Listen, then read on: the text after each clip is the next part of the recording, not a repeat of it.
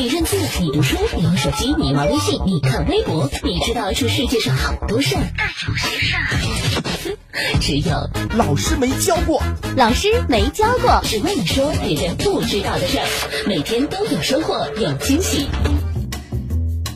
大家好，这里是老师没教过，我是糖糖。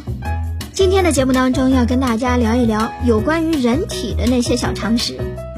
各位小伙伴，你知道人体最强韧的肌肉是哪部分吗？答案是舌头，这也是人体唯一一块仅有一端与人体相连的肌肉。至于其他部位的肌肉，最长的是从臀部到膝盖的缝匠肌，表面积最大的是覆盖背部的宽阔的背阔肌。那么，人体内水分最多的部位是在哪里呢？除了储存在尿液的膀胱之外，人体内水分最多的组织其实就是大脑，它有百分之八十五都是水哦。大脑是人类最重要的器官，它几乎是整个浸在水里面运作的。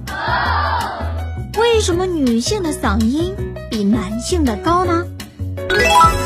这只是因为女性和儿童的声带较短，音调的高低依赖于声带的振动频率。而那些频率又取决于声带的张力和长度，因此声带越短就意味着音调越高。那么声音也会变老吗？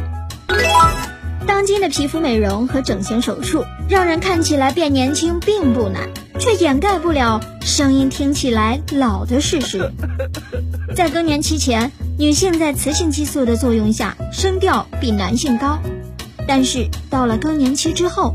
男女的声带都因为老化而变薄，男性的声音会变得高一些，女性呢，则因为少了激素，声音反而较为低沉。年轻女性的声音较为清脆，音频高于年长的女性。嗯哼，那么有帮助声音保持年轻的方法吗？除了细声细语、多喝开水、正确的发音方式以外，声音沙哑低沉的人也可以接受手术或者非手术的治疗方案，使声音变得年轻化哦。好的，这里是老师没教过，我是糖糖，感谢收听，下个时段我们再见。